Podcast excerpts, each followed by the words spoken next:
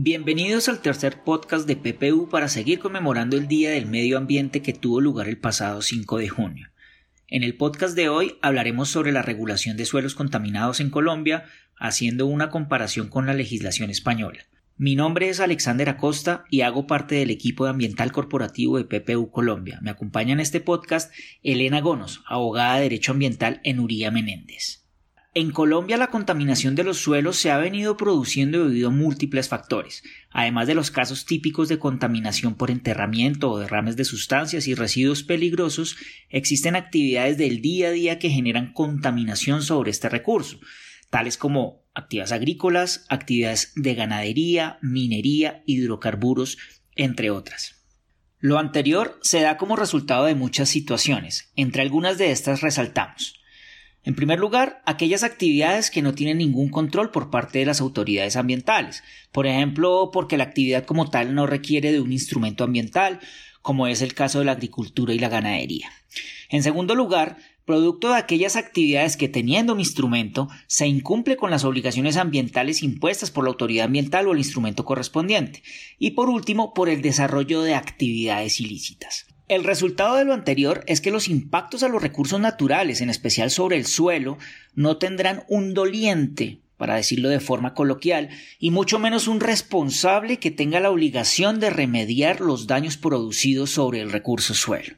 Ahora bien, desde una perspectiva normativa, más allá de la existencia de disposiciones generales en la Constitución Política, en el Código de Recursos Naturales Renovables, en la Ley Novena del 79, en la Ley 99-93 y el mismo Código Civil, el recurso suelo no cuenta con normas que establezcan de manera puntual instrumentos de control y, por ejemplo, una obligatoriedad de reportes para las actividades que pueden afectarlo y mucho menos la exigencia de una línea base bajo la cual se pueda tener una identificación del estado del suelo. Esto a diferencia de recursos naturales tales como el agua o el aire, los cuales tienen un amplio y detallado desarrollo normativo. Por ejemplo, hablamos del permiso de vertimientos, del permiso de emisiones atmosféricas, concesiones de agua, entre otras. Asimismo, se cuenta con unos parámetros o límites máximos permisibles. Es decir, en Colombia no se requiere un instrumento para actividades que van a degradar el suelo, así como tampoco existe un reporte puntual en el cual los titulares de un proyecto que pueda afectar el suelo deban reportar las condiciones de éste. En efecto, existe para ciertas actividades sujetas a licencia ambiental como aquellas relacionadas con hidrocarburos y minería, donde entre otros aspectos ambientales la norma exige remediación del suelo. Es decir, la protección del suelo se da dentro del contexto de un instrumento que autoriza actividades sujetas a licenciamiento ambiental, pero no de manera individual o particular para proteger el suelo de una actividad de manera puntual. Finalmente, en cuanto al control ex post por afectaciones a los recursos naturales y en consecuencia al suelo, se aplicaría el régimen sancionatorio ambiental establecido mediante la Ley 1333 del 2009 bajo el cual el daño al medio ambiente es considerado una infracción ambiental y en consecuencia se puede aplicar las sanciones correspondientes en contra de quien resulte responsable por la contaminación del suelo. Sin embargo, se trata de medidas que aplican una vez el daño ambiental está causado. A continuación, Elena Go nos comentará el régimen legal de suelos contaminados en España y finalizaremos este podcast haciendo una referencia a un proyecto de ley, el cual establece mecanismos para la gestión de pasivos ambientales en Colombia y unas breves conclusiones conjuntas. Muchas gracias, Alexander. Mi nombre es Elena Gonos y soy abogada de Uría Menéndez en las oficinas de Madrid. En España, las normas que regulan la contaminación de suelos son la Ley 22-2011 y el Real Decreto 9-2005, sin perjuicio de normativa adicional aprobada por las comunidades autónomas para la mayor protección ambiental de los suelos. El Real Decreto 9-2005 lista una serie de actividades potencialmente contaminantes del suelo, como pueden ser las actividades mineras, la explotación de hidrocarburos, actividades agrícolas o la gestión de residuos. Los titulares de esas actividades están obligados a remitir periódicamente a la Autoridad Ambiental Regional informes sobre la situación del suelo donde se desarrollan esas actividades. Asimismo, los propietarios de los suelos en los que se haya desarrollado en el pasado alguna actividad potencialmente contaminante estarán obligados a presentar un informe de situación cuando se solicite una licencia o autorización para el establecimiento de alguna actividad diferente a las potencialmente contaminantes o que suponga un cambio del uso del suelo. Estos informes son el mecanismo principal que le permite a la autoridad ambiental conocer la calidad de los suelos de su región y declarar, en su caso, cuáles podrían estar contaminados. A partir de esta información, las comunidades autónomas tienen la obligación de elaborar un inventario de los suelos contaminados existentes en su ámbito territorial. Asimismo, si los cuerpos de agua cercanos a un suelo contaminado también pudieran estarlo, la normativa obliga a comunicarle esta circunstancia a la autoridad hidráulica correspondiente. Según la norma española, un suelo se declara contaminado si supone un riesgo inaceptable para la salud humana o para el medio ambiente. La declaración de un suelo como contaminado obliga a realizar las actuaciones necesarias para proceder a su limpieza y recuperación, en la forma y plazos que determinen las respectivas comunidades autónomas. Los sujetos obligados a reparar el suelo serán, en primer lugar, el causante de la contaminación, en virtud del principio quien contamina paga. Si son varios, responderán entre sí de forma solidaria. Y en segundo lugar, de forma subsidiaria y en este orden, los propietarios de los suelos contaminados y sus poseedores.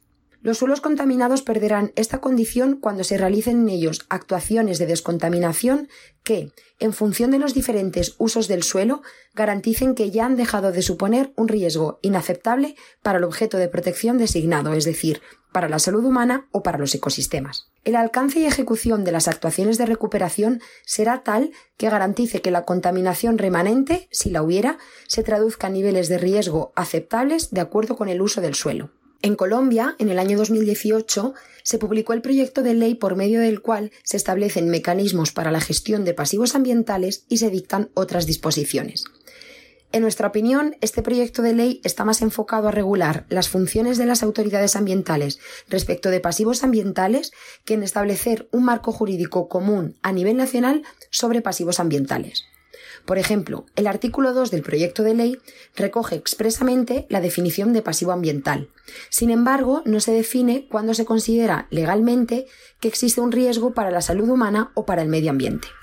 Esta circunstancia puede suponer un problema a la hora de determinar cuándo un sujeto concreto está legalmente obligado a reparar la contaminación de un suelo. Asimismo, no se regula qué sujetos y en qué orden de responsabilidad son responsables de la recuperación de un suelo contaminado. El artículo 5 del proyecto de ley establece que será función de las autoridades ambientales adelantar el procedimiento para la identificación de la existencia de pasivos ambientales. Sin embargo, no se define este procedimiento, lo que puede dar lugar a graves disparidades entre las distintas regiones del país. Tampoco se regulan mecanismos concretos como puedan ser los informes que deben presentarse ante la autoridad ambiental correspondiente para que la autoridad pueda tener un adecuado conocimiento de la calidad del suelo en su jurisdicción, especialmente en relación con aquellas actividades económicas potencialmente contaminantes del suelo. Muchas gracias, Elena. Muy interesante esa perspectiva de la normatividad española. Entonces, para concluir, en España se ha desarrollado normativa en relación con la contaminación de suelos desde aproximadamente 15 o 20 años atrás con dos perspectivas principalmente. La primera, la definición de escenarios o casos donde se entiende contaminado el suelo. Y la segunda, las obligaciones a los titulares de proyectos que potencialmente puedan afectar el suelo imponiendo la obligación de remitir información sobre el estado del mismo. Ahora bien, en Colombia, si bien existen algunas de estas obligaciones, las mismas se dan principalmente para aquellos proyectos que cuentan con licencia ambiental o plan de manejo ambiental, en donde dentro de sus múltiples obligaciones deben remitir informes periódicos a las autoridades ambientales. En dichos informes no existe uno que obligue al titular del proyecto a reportar información sobre la situación del suelo del lugar donde se desarrolla la actividad, como si ocurre por ejemplo con el reporte de emisiones, de inmisión, de vertimientos, de calidad de agua, entre otros. Adicionalmente, muchas de las actividades que pueden llegar a generar afectación al suelo legalmente no requieren ningún tipo de instrumento ambiental, más allá de los permisos por el aprovechamiento de recursos naturales, lo cual dificulta aún más el seguimiento que puedan hacer las autoridades ambientales al estado o situación de los suelos dentro de su jurisdicción. Al margen de la existencia de algunas normas que buscan proteger el suelo, normas muy generales como lo vimos, no existe una normativa puntual que primero permita definir qué se entiende por contaminación del suelo y segundo establezca obligaciones a quienes impacten negativamente el suelo dentro de las diferentes actividades que se desarrollan y no esperar hasta que aplique el régimen sancionatorio ambiental. Por último, en relación con los proyectos de ley, los mismos están mucho más enfocados a pasivos ambientales, pero no a regular los impactos sobre las actividades antrópicas sobre el suelo. Muchas gracias.